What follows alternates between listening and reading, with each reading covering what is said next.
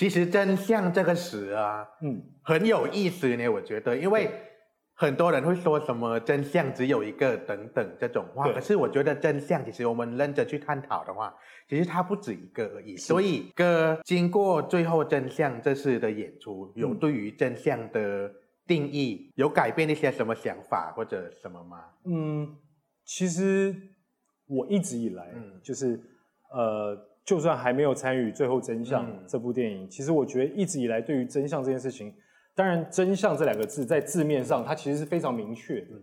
但我觉得它仅用在个人、嗯。个体身上，嗯。真相，因为真相它也包含了呃立场，对，那一个人你可以有一个很明确的立场，真相是什么，嗯。它可以是一个答案，但如果今天当我们要确立一个真相，变成是我们两个人，我们三个，我们四个，嗯当这个真相确要确立在这个社会的时候，它变得很复杂，它有很多的不可控因素跟可控因素，嗯所以真相确实是一个值得探讨嗯跟理解的一件事情。所以哥也觉得，其实真相其实是没有了，只只是立场不同而已。立场是什么？对对，我觉得对，对，因为其实我个人也非常相信这件事情，好像其实对每个人来讲，好像其实好像没有所谓的真相，只是你的立场是什么，然后你的立场才会代表你所相信的那个真相。对对对对对，所以我也认同我觉得我也认同，我认同。所以哥也是认同电影中有一个台词是说什么真相是你选择相信的对，这个说法。我相信。哦我相信，我觉得尤其是在在我们所身处的社会底下，我觉得真相确实是一种选择。嗯，对，因为对，好像也不用多说，就是真相嗯事件的发生里面有太多的东西是我们并不在那其中，嗯我们听见看见的是别人给我们听见看见的，嗯而不是我们真正身在其中，我们明明了真相是什么。嗯，对。那真相还重要吗？这样？我觉得不能因为不能因为真相在群体中无法确立真实的答案是什么，嗯就要很消极的认为这是一件不重要的事情。嗯我觉得它是重要的，它绝对是重要的，嗯因为它是一个确立确立一个趋近正正向的一个一把尺。嗯，对，所以我觉得它是重要的，它还是必须要，我们我们觉得我们还是需要相信的。所以他在人与人之间扮演什么样的一个角色呢？真相这个东西，我觉得这样讲起来，我觉得真相就很拟人化了。嗯就他可以是一个好人，也可以是一个坏人。其实有一种说法哦，就是说，如果你想要知道真是什么，你要先去推理说什么是假，嗯，你要知道什么是假，然后你才会有办法去找出所谓的真相。对，所以哥觉得这个说法我觉得我觉得 OK，真的假的？真的。所以，所以其实真相这个词其实蛮模糊的呢。对，我觉得很多事情都是这样。比如说、嗯爱，讲到爱，大家都有爱这个感受，嗯但你要越越往下去讨论爱这件事情的时候，它就会越来越模糊，嗯因为它涵盖的涵盖的情感情绪嗯太多了。也有可能有时候这个事件它是经过什么人的解读，它就会变成另外一种真相，是不是？是，那真相这个词根本就可以从字典上面拿去，是不是？可是，在法律上好像不是所谓的真相优先，是不是？对他好像是要赢得宣判，那个才叫做真相。，对，呃，在法律上的话，当然我不是律师了，对对对但是就是如果在我涉略到的，我觉得在法律上，它可能变成会变是变成一种辩证，嗯，它讲求的是证据。嗯那至于你辩证出来的证据，它是不是最后的真相？嗯因为法律它毕竟还是一个规条，嗯它还是有一个规则。嗯那它就是在这个规则当中去辩证事实是什么。嗯，对，所以嗯，在法律中发现真相，有的时候也是有难度的。嗯，对嗯。所以有时候所有事情不是真相最重要，可是有时候就是要经经过一些证据啊，才能证明一些真相的存在，是是？是是啊，那那那我好想问一个蛮抽象的问题的。OK 比如说我们现在活着，我们我们觉得我们是活着的，嗯这个活着的感觉是真的，嗯，可是我们要怎么去证明说，我们会有什么样的证据是证明说，我们这个个体，我们是活着，是真相，是真实的。那我会想问你，嗯，你为什么想要证明呢？因为我觉得人在成长或者在生活的过程当中，他好像需要得到某一种证明自己的价值或者一些存在的意义。嗯，所以有时候我觉得我们在睡觉的时候，我在呼吸的时候，我就会觉得，我这个呼吸是真的吗？还是啊哈啊哈我现在正在进行式的这个我是真的我吗？啊哈，对，我的感觉就会是，我记得我很小的时候嗯就有问过我妈说，我为是我为什么要活着？嗯但我完全不记得这件事情。嗯但其实我的感觉跟你有点像，嗯我反而会觉得我会有这个想法，是我为什么活着？嗯我我真的存存在吗？嗯但因为我在呼吸，我我活着，我一直不断的向前走，不管遇到好的事情、嗯不好的事情，我还是继续在向前走，时间也推着我向前走。我觉得这一切就证明我确实存在着，嗯因为那是我的感受，我的感觉。嗯，对我我我觉得是这样。对，其实自己怎么感受蛮重要的，因为自己的存在很难去让别人来证明，或者对很难会有什么证据。对对，所以真相有时候可以自己建构的，可以这样子讲吗？真相可以自己建构的，我觉得绝对可以，嗯，绝对可以。对，但看你建构的是什么真相。嗯，对不然的话就会变成自嗨，对，一个乌托邦的世界，就编故事。事。对，嗯，懂。所以嗯其实那个界限还是要拿捏，对不对？嗯嗯嗯，可是很难呢，有时候人就会觉得让自己活得快乐一点，所以把所谓的真相比较符合自己的期待。没错。嗯因为我觉得包含我自己啊，嗯我觉得欺骗自己是最容易的事情。嗯你可以很快的让自己脱离那不好的情绪啊什么，但有的时候是需要的，我觉得。嗯，而且欺骗自己最难叫醒的人是装睡的人啊。对 对对对对，对，所以真相这个事，如果我觉得要继续谈，真的谈不完。对我们真的会谈不完。嗯，那你第一次拍这部戏感觉怎么样？哇，我你是第一次参 参与电影吗？第一次参与电影吗？电影拍摄不是，不是？好像是第二次。那你上一次是拍？可是他是，哎，这是第一次，然后另外一部是第二次。哦，对，然后因为这一部演的是自己嘛，啊所以你下一部是一个下一部是另外一个角色这样。哎，我会想看是。电影中呢，就是个演的那个刘立明的那个角色啊，嗯嗯，他好像要帮张正义对申冤吗？那个叫做对，。算呃对深渊深渊。然后我看的时候呢，我感觉特别的深，嗯因为就是我不知道我这个样解读那个刘立明的动机。动机嗯。是不是正确的？他是想要得到某一种流量或者什么东西才去帮这个忙，没错，所以这就会延伸到我自己一直问自己的一个问题，就是有人会在一种不用被消费的或者不用付出任何东西而得到白白的帮忙吗？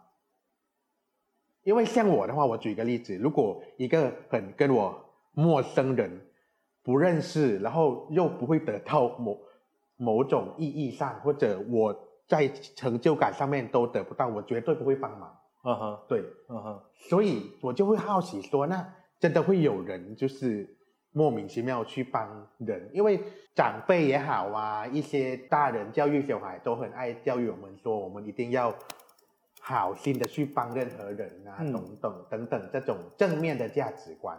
肖选哥对这件事情有什么样的想法呢？我觉得我当然我我觉得我也比较不是那种就是真的会每日一善的人，嗯。但我也确实有过几次嗯。是真的发自内心发现有人需要帮助的时候，可能就是长辈教导的，嗯。我我下意识去做了这件事情，然后我也发现我确实帮到人了，嗯。然后他跟跟我说了一声谢谢，嗯我那一天我的心情都好好，嗯，就有时候只是心情好，也是一个我觉得很棒啊！我觉得心情好是一件很重要的事情，嗯。人活着心情非常重要，对啊，可是我可以这样讲嘛，就是因为有可能 我在需要帮助的时候没有得到什么帮助，所以我就还会有这种价值观。OK OK，但嗯哼，或许可以试试看啊，嗯，不一定你会有不同的感觉。可是我觉得现在这些价值观很讨厌呢，他就搞得好像我们不帮别人是一种罪的感觉。是是是是，那怎么办啊？有时候我也不想当个讨人厌的人啊。但我觉得做自己没有问题。嗯，对，而且我觉得帮忙这件事情有很多种方式。嗯对你，你可以牵涉到利益是一种帮忙，嗯但是在在在别人需要的时候，一个举手之劳那也是帮忙。我觉得不没有没有一定要做到一个嗯全世界皆知的帮忙这件事情。嗯我觉得是生活上的，我觉得你能够接受的，我觉得去做这些就够了，不需要勉强自己去做一个你不想做的事情。对啊，对啊，对，因为我觉得有时候人在沉迷于帮忙这件事情了，然后你看你上飞机好了，如果什么机长会说什么，如果有状况，嗯什么啊要先，带自己，对才去带别人。对对所以其实不是盲目的去帮忙，有时候就是先要让自己过好，才有办法去是是更多的余力去帮别人的。而且我觉得帮忙这件事情，其实有时候常常会被很多人搞错，就是我认为你需要这个帮忙，我帮你，可是别人真的不需要，因为你根本不理解他需要的是什么，然后你一昧的帮忙，其实有时候会造成别人的困扰。而且帮了一百次，人只会记得你不帮他的那一次，对，对，对，所以人就很讨人厌呐、你不觉得吗？啊，气死人！刘立敏的那个角色，他确实是因为某种利益才去帮忙。我觉得对于刘立明来讲，就是就我的解读，嗯嗯，在对于角色的功课上面，嗯其实，在故事的开始，刘立明他就已经处在一个要接近人生谷底的状态，嗯。就是他的太太过世了，嗯。然后最后仅剩下跟太太的连接，就是一个 True 立场这样的节目。那嗯，这个节目只剩下最后的最后一次的机会，那如果这一集它的订阅人数不到十万，嗯。这个节目会被停掉。嗯。对，那他这次去采访是什么？就是一个折纸，嗯。更生人折纸会有十万订阅，绝对不可能。嗯那他很幸运的在那当下被挟持了，他死都要直播，因为 这是他唯一的机会，能让这个节目突破十万。嗯所以刘立明的起心动念是从这里开始，嗯他完全是一个利益取向、利益导向的嗯前进。嗯那只是在这个过程，他发现原来这个案子在七年前，嗯他的太太嗯跟这个案件居然有关。那所以让他从原本完全一个利益的状态里面，他打开了一个小孔，他的他的他的柔软的部分被打开了，嗯因为跟他的妻子有关。懂那也在这个过程当中，他发现事实好像并不是像现在看到法律上看到张正义杀了杀了他的女朋友，然后等等等等等，所以他开始除了利益之外，他有了一个所谓的可能一个公平正义的一个一个追求真相的记者魂，啊，对，才最后其实我觉得这这这这个所谓的利益跟公平正义是搅在一起的，这个就是人性吧，嗯对对对，可是我必须得讲哦，嗯。刘立敏之后在网络的经营会很困难。网络有什么他在网络的经营会很困难哦。点影呃，刘立敏啊，啊？他之后在网络的经营会很困难哦，哦哦，为什么？因为他就靠一个事件出来啊。哦哦哦哦，所以要继续下去很难。对呀、OK OK 然后就 OK，很辛苦。哎，那个有看我在里面的表现，有啊如何？OK，一百分是多少分？我觉得就是就是你的感觉，嗯所以我就会我很好奇，我说我想看你演的另外一部，哦因为我想看你就是演一个不一样的状态。对对对对对演戏很难呢，我每次演都是演自己啊。我有被说过，就是我这个年龄的人格特质太强烈，所以嗯不会一回生二二回熟，就是多试几次，你会找到一个或许一个开关或者是什么，你会慢慢，或许你可以做一些，你可以做到一些别人没看过的你，或者是其实有时候我觉得这样，就是演员有的时候需要，嗯，很勇敢的、嗯，很赤裸的把别人看不见的那一面拿出来，对，还是我一直把很多面相都都已经拿出来了，拿出来，所以你可能要开始演，你要开始演，我要开始哦，慢慢收回来。对对。对对对对对对。那 我刚刚有听到一段什么，那个刘立敏是一个一利益走向在做这件事情。对，那如果我换到现实生活当中，利益走向的人是错的吗？还是我觉得没有错，嗯我觉得没有错。但，嗯，但伤害人是不好的。嗯嗯嗯，但你要说伤害人是错的，在现在这个社会好像也不成立，嗯因为现在这个社会到处都在伤人。对，对，不管言语，嗯不管行为，嗯不管霸凌，我觉得现在这个社会当然也有很多很正面的东西，嗯但是这些伤害真的是随处可见，嗯我觉得是非常可怕的，嗯，是吧？你有这个感觉吗？我是有这个感觉，对，因为我也可是现在就有一种就是，是你先伤害我，我才会去伤害你什么之类的 OK，的感觉。嗯哼，还是也有一种，就是我今天不这样做，隔天你就来伤害我了，所以要先下手为强，有这种可能的感觉，我的想法。你的想法，对对对 OK 对对对。那哥呢？就我吗？对，我，我觉得我可能比较就是我通常，如果别人伤害我，嗯我以前就是算了，嗯但其实我会生气，嗯我会不开心，我会不舒服。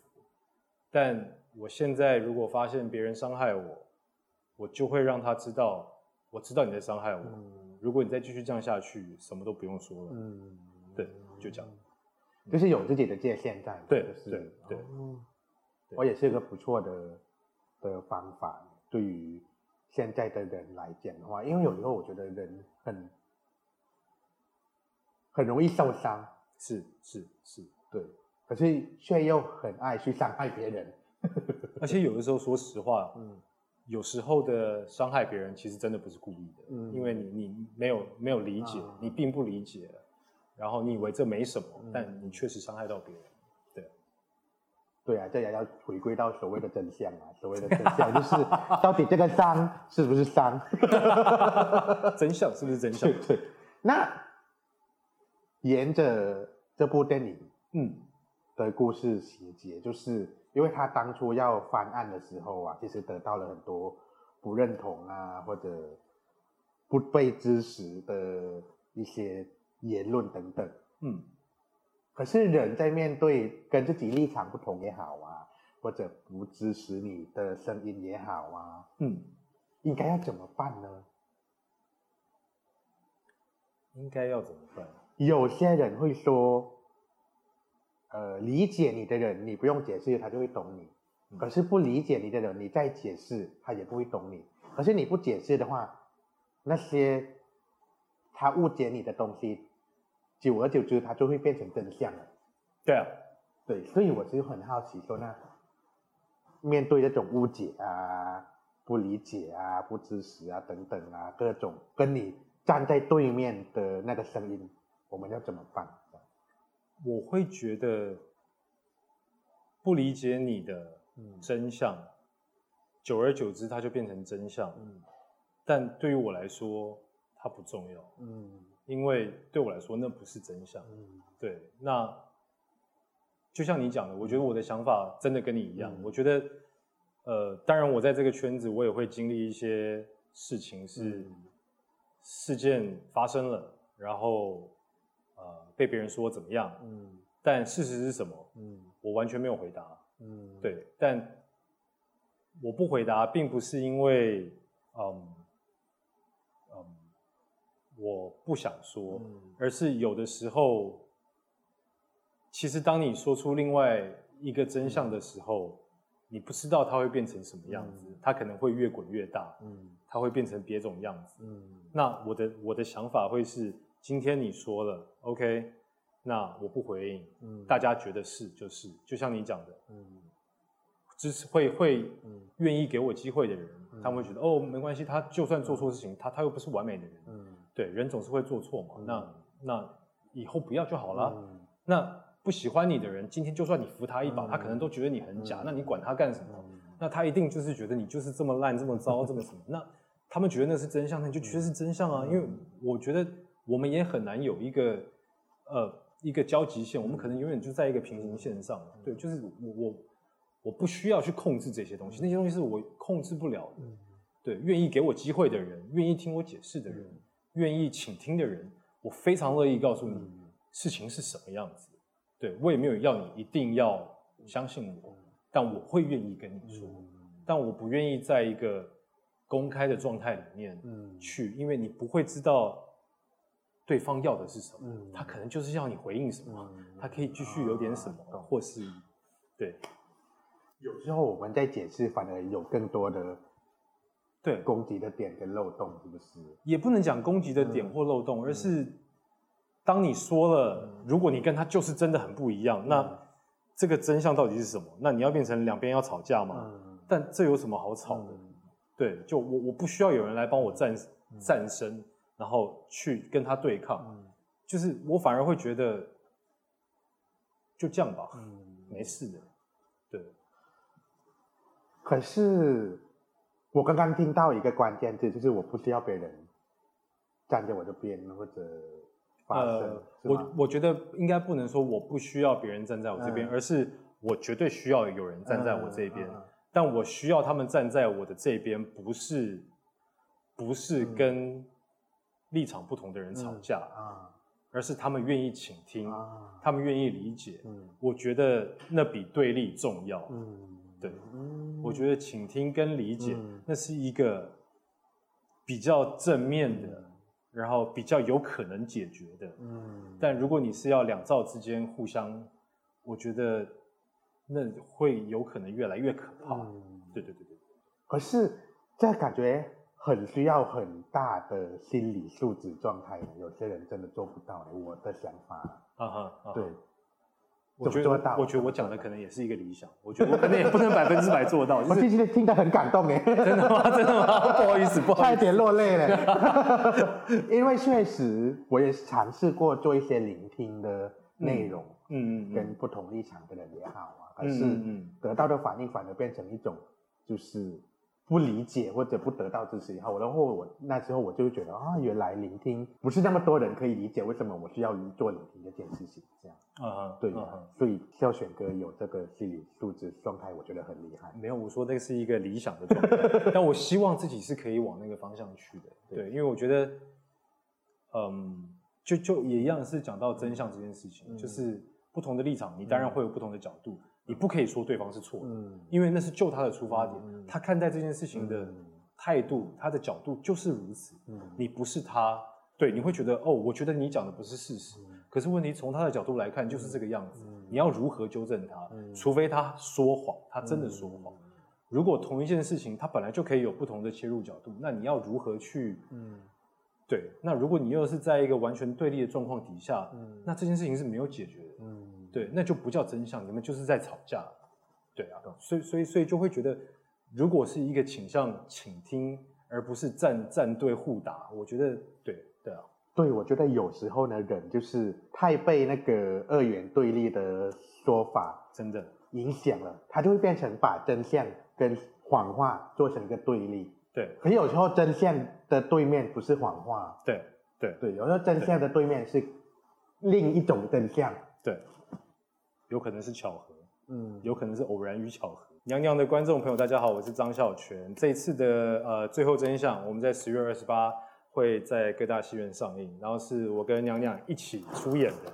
对，这是一部非常精彩，然后有一些的悬疑，然后有很多的不断的反转，事件不断的向前推进，然后我相信是精彩的，是。不会冷场，我相信观众你们绝对不会不会失望。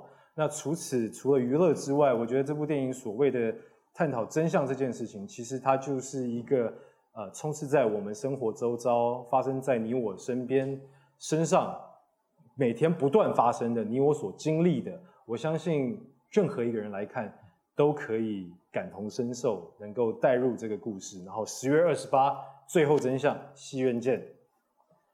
而且我的那一趴要认真看哦，是最精彩的，是那一部剧的高潮。